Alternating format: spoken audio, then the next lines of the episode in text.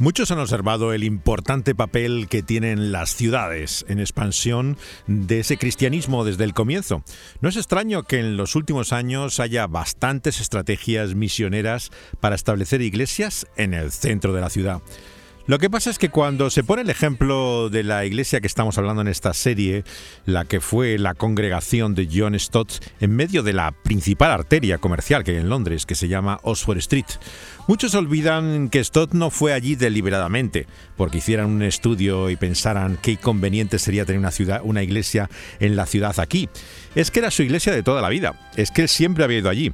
Desde niño fue el lugar exactamente donde había crecido.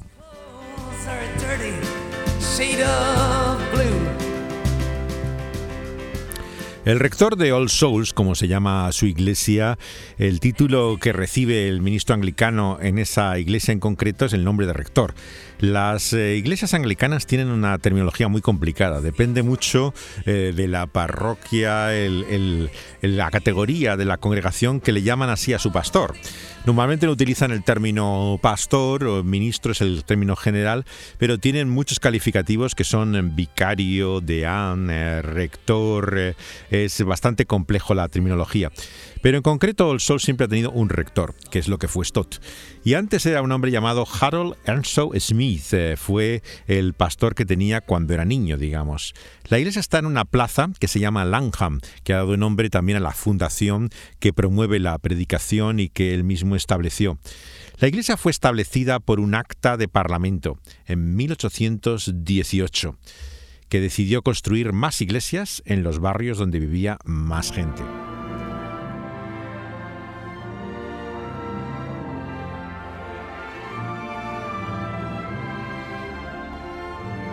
El edificio que pueden ver eh, cuando vayan a Londres y recorren esa calle comercial está justamente en la plaza que lleva el nombre de la calle, Oxford.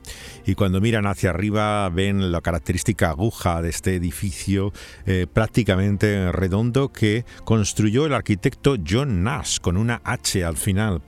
Eh, originalmente acomodaba 1.820 personas, luego tras las obras que han hecho son más o menos unos 2.000 los que pueden caber dentro del edificio. El nombre, al, contrario de lo que piensa mucha gente religiosa, todas las almas no es una referencia a los muertos, como en la cultura católica, eh, sino que en ese lenguaje anglicano se refiere a los residentes pobres de la parroquia. Hay el lenguaje cristiano a veces se le llama almas a las personas y eh, tradicionalmente se decía que una iglesia tenía tantas almas refiriéndose a tantas personas y ese es el origen del nombre de su iglesia. La iglesia fue dedicada por el obispo Hawley en 1824. La tradición evangélica eh, que viene posteriormente a la, iglesia anglicana eh, más habitual y general viene por el segundo rector, un hombre llamado Charles Baring, que era un amigo del reformador social evangélico más conocido en el siglo XIX por su inmensa labor filantrópica. Estamos hablando de Lord Shaftesbury. Eh, le conocerán muchos por una referencia que la mayor parte de la gente no sabe que tiene que ver con él, que es la estatua que aparece en Piccadilly Circus la otra gran plaza conocida contra Trafalgar de Londres. Piccadilly tiene esa imagen que muchos se creen que es la figura de Eros, del angelito eh, que cegado, eh, vendado los ojos, eh, tira la flecha. Pero en realidad no se refiere a Eros esa figura. Es una referencia a los niños que en hogares, en casas para huérfanos que había en la calle, recogía Lord Shaftesbury. No tiene nada que ver con la leyenda que lo relaciona con, con Eros y que le hacen llamar así a la figura. Es un homenaje al amor ciego, eso sí, pero en el sentido desinteresado. O sea, tiene parte del elemento de lo que se denomina a veces como la figura de Eros, pero con otra idea bastante diferente. Él llegó a ser político, tuvo mucha importancia en esa época, y todavía hay una sociedad que lleva el nombre de Shaftesbury. While we're in the Regent Street area, a short distance away is one of London's well known churches, the Old Souls Church. Here is Tim Plimming to tell us more about it. All Souls Church is positioned here in the heart of London's busy West End. The impressive building with its tall spire and dramatic arches is the last church surviving to be built by the architect John Nash. Esta es la presentación de la iglesia que hace la televisión eh, británica en uno de estos programas que se dedica a hablar de esta gran metrópoli. Como dice, desde Regent Street, la calle que baja hasta Piccadilly, eh, se reconoce al final la iglesia de All Souls.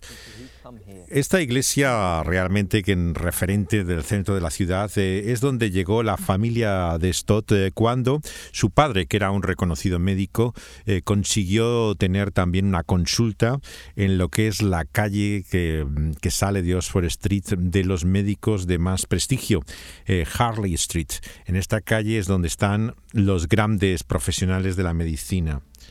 Un año antes de hacerse la familia Stott miembro de la iglesia, había muerto atropellado por un coche uno de los rectores más evangelísticos que había tenido la iglesia. Se llamaba Webster y él predicaba incluso al aire libre, cosa bastante insólita en la iglesia anglicana.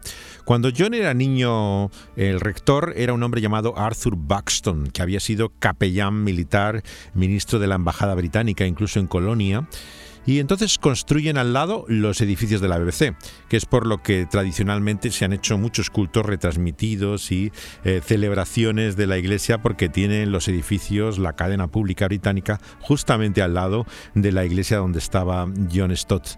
Baston eh, empieza también a dar eh, charlas los sábados por la noche en la radio mismo, como hacía C.S. Lewis y otros eh, famosos cristianos apologistas de la fe.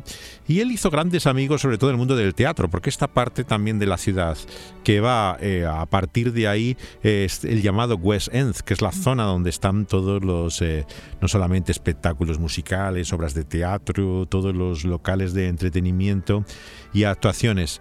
Baston, eh, sin embargo, no era muy evangélico, a diferencia del anterior eh, que hemos mencionado. Eh, entonces, en aquella época hubo también una cierta desorientación, podríamos decir, de lo que era la orientación evangélica y le dio un aire más liberal.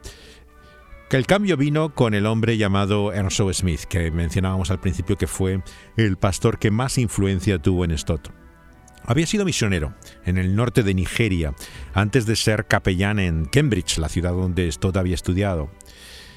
Él colaboraba allí con el grupo de estudiantes evangélicos, el KQ, como le llaman por las siglas, cuando Stott estaba el segundo año en Trinity.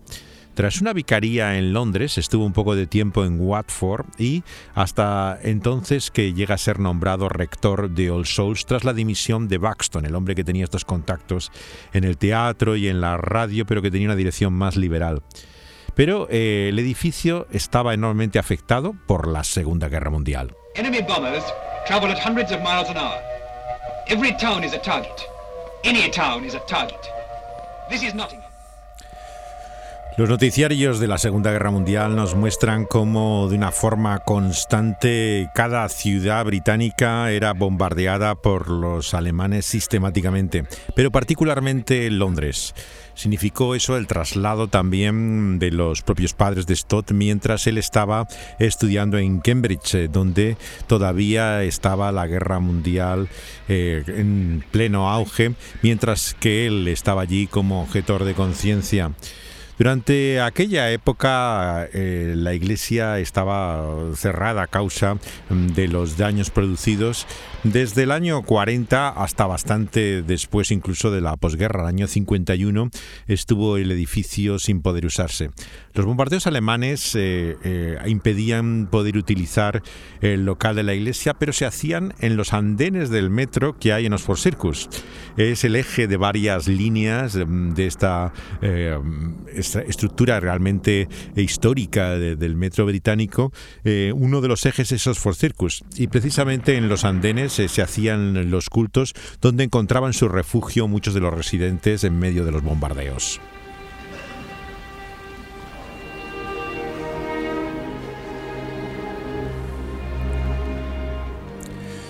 El pastor de referencia de Stott, Ernst Smith, había nacido y crecido en la ciudad donde Stott estudió en Cambridge.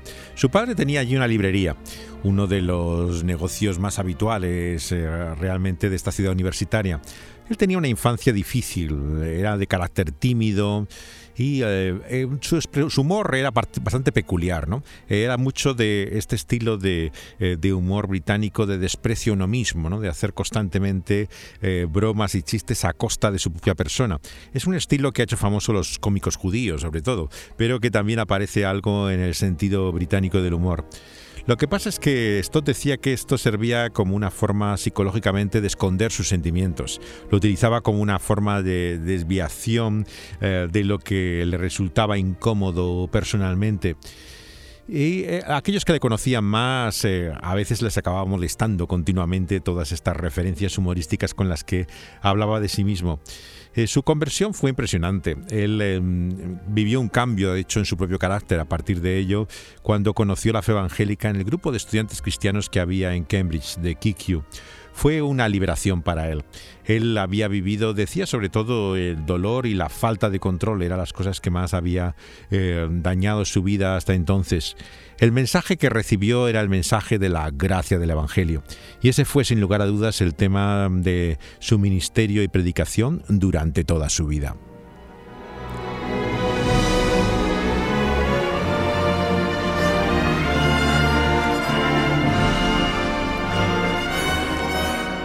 El primer culto que hizo al llegar a la iglesia de All Souls fue de ruptura totalmente con las prácticas ritualistas que había establecido Buxton. Por ejemplo, celebraban eh, la llamada comunión, la Santa Cena, el pan y vino de espaldas a la congregación, como en la Iglesia Católica entonces, y según su asistente John Taylor, él rompió con todo esto.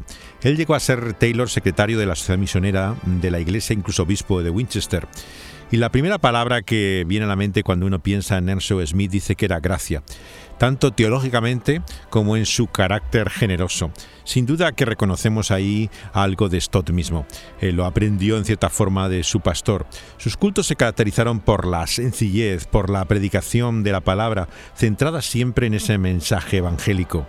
El año 45, Ernst Smith eh, predica por el 60 aniversario de KQ justamente al final de la Segunda Guerra Mundial en Cambridge.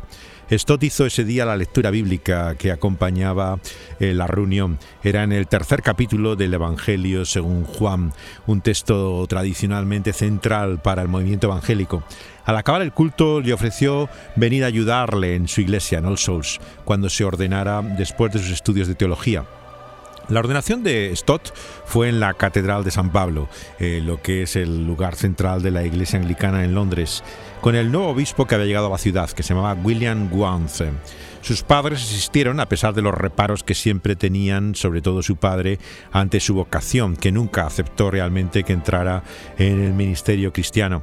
Se conserva una carta, curiosamente, de su hermana Joana, cuando John le invitó a la ordenación suya.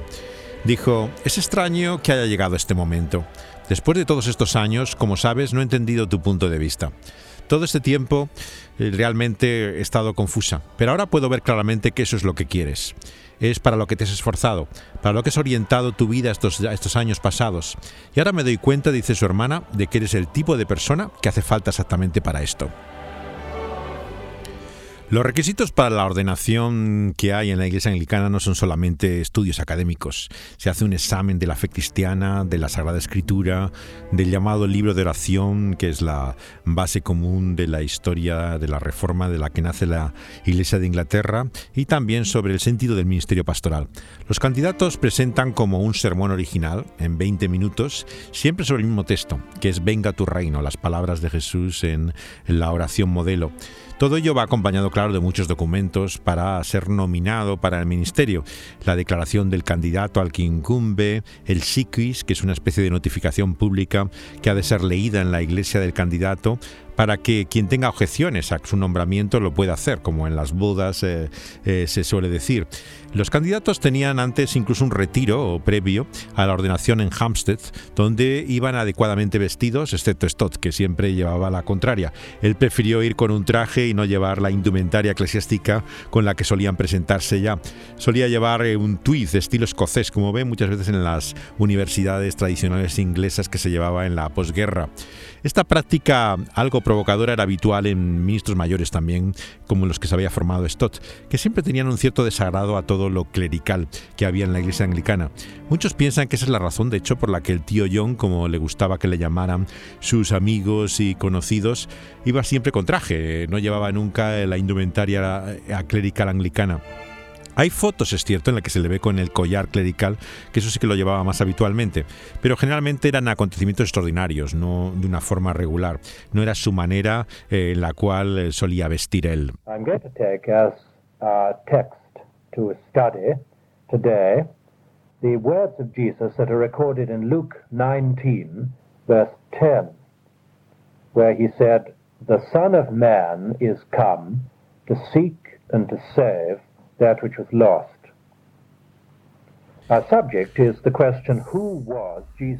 ¿Quién era Jesús de Nazaret? Presenta su mensaje en la grabación más antigua que se conserva de John Stott. Está en el registro de la iglesia que pueden encontrar por internet buscando en la fecha la más antigua que aparezca. Tanto que es desconocida, no se sabe exactamente cuándo se grabó este mensaje. Es característico en esta su predicación antigua que sigue el antiguo modelo de su pastor, Enzo Smith, una predicación centrada en la persona de Jesús.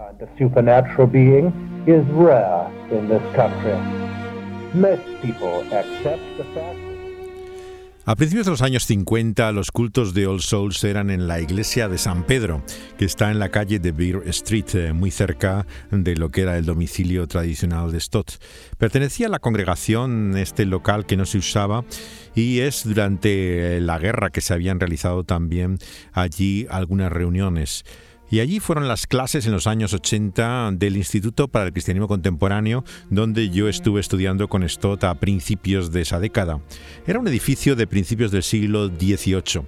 El arquitecto es el mismo de la iglesia de la Plaza de Trafalgar, de San Martín in the Fields, donde está la famosa también orquesta y coro. Por cierto, los que estamos escuchando eh, son generalmente los de la propia iglesia de Stott, este, excepto en este caso, que estamos escuchando una composición de Elgar. El Senado de Cambridge también y la Cámara Radcliffe de Oxford eran obra del mismo arquitecto de eh, la iglesia de San Pedro. En la década de los 60 del siglo XIX, la iglesia era famosa por la predicación de un controvertido ministro que era cristiano pero socialista también. Era F. de Maurice, eh, que fue conocido eh, por su provocador mensaje. A mí me impresionó en esa iglesia donde se daban las clases del instituto con Stott, eh, que allí era donde asistía regularmente el autor de Alicia en el País de las Maravillas. Luis Carroll era su iglesia donde iba. Y siempre me hacía gracia porque fue un libro muy importante también para mí desde mi infancia. El edificio no podía albergar más de 500 personas, era mucho más pequeño que el. Los bombardeos lo habían destruido tanto que fue allí donde Stott hizo la primera parte de su ministerio, donde empieza a predicar. Los dones de Ernst Smith como rector eran más bien pastorales. La administración era bastante desastrosa. No había registro siquiera de la congregación, no se sabía quién eran los miembros. Y había una mujer que hacía prácticamente todo el trabajo práctico de ese estilo, que era una mujer que pertenecía a un movimiento llamado el Ejército de la Iglesia. Era una mujer soltera que llamaban la hermana Jordan y que trabajó con Ernst Smith durante casi todos sus años. Él amaba a Cristo sin duda y le importaba mucho a las personas. Tenía un estilo pastoral muy afectuoso y antes de empezar el culto recorría de hecho los bancos durante 20 minutos eh, dando la mano y saludando a todos los que llegaban. Los visitantes siempre se sentían bienvenidos en su iglesia. Tenía ese carácter cálido, amistoso, que reconocemos luego en Stott, ¿no? Aparte de esa dignidad natural, nada pomposa, ¿no? Él eh, no tenía eh, sentido del humor eh, como tenía Stott. Era, él le gustaban las bromas, pero era muy diferente al que estaba acostumbrado Stott. Por ejemplo, una de las que más repetía y que no le hacía ninguna gracia a Stott que le dijera la mañana del domingo, tienes que predicar hoy, ¿verdad? Cuando no tenía que hacerlo. Eso era una cosa que tenía recurrente de sus chistes más habituales. La predicación de Stott sigue el modelo de, como decíamos, Nelson Smith en su carácter cristocéntrico muy evangelístico también. El contenido era bíblico, expositivo, pero el Evangelio estaba en el centro. Estos últimos tiempos se habla mucho de la predicación expositiva, pero algunos se creen que es una cosa muy diferente a lo que era en realidad. No es un estudio bíblico, no es ir verso a verso, palabra por palabra. Este es el método de algunos predicadores americanos, pero de hecho nunca fue lo que se entendió la predicación expositiva. Se trata de proclamar a Cristo con fidelidad al texto bíblico.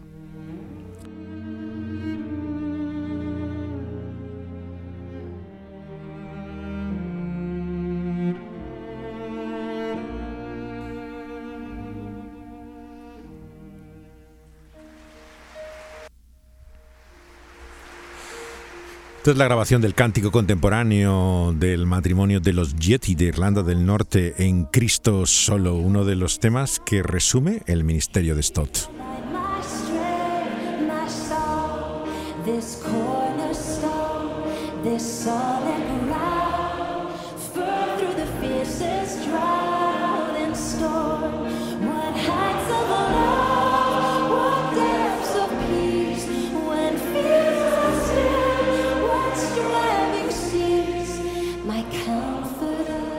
La grabación es en el 40 aniversario de la orquesta que se formó en la iglesia de All Souls y se celebró nada menos que en el Royal Albert Hall, en el famoso palacio eh, de conciertos eh, que eh, tanto se ha utilizado tanto en la música clásica como en la contemporánea.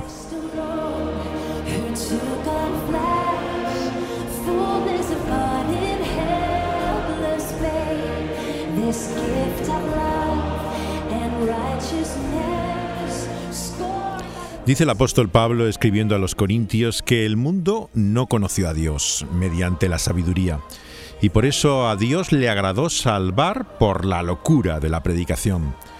Por eso muchos entonces como hoy piden señales, dice Pablo, buscan sabiduría, pero Stott se propuso predicar a Cristo crucificado.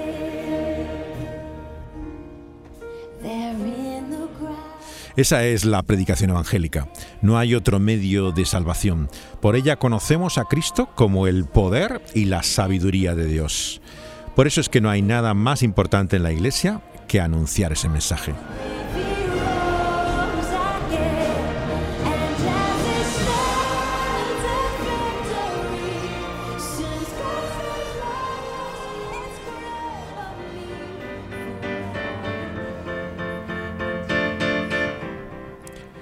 Seguiremos el próximo día hablando de Stott en uno de los pasajes más sorprendentes de su historia. Se preguntó al llegar a ser pastor en su iglesia en Londres cómo era la vida de aquella gente que andaba como vagabundo sin techo alrededor de su iglesia. Y no tuvo mejor idea que desaparecer durante varios días y hacerse como un vagabundo andaba como uno de ellos, dependiente de los comedores de caridad, y sin decírselo a nadie, eh, conoció la experiencia mm, de las almas con más privaciones y necesidades que había a su alrededor. La historia hoy la conocemos por el diario que ha dado a luz su biógrafo. Esto será en la siguiente entrega de esta serie, eh, con Dani Panduro al control y José de Segovia hablándoles. His clothes are dirty, shade of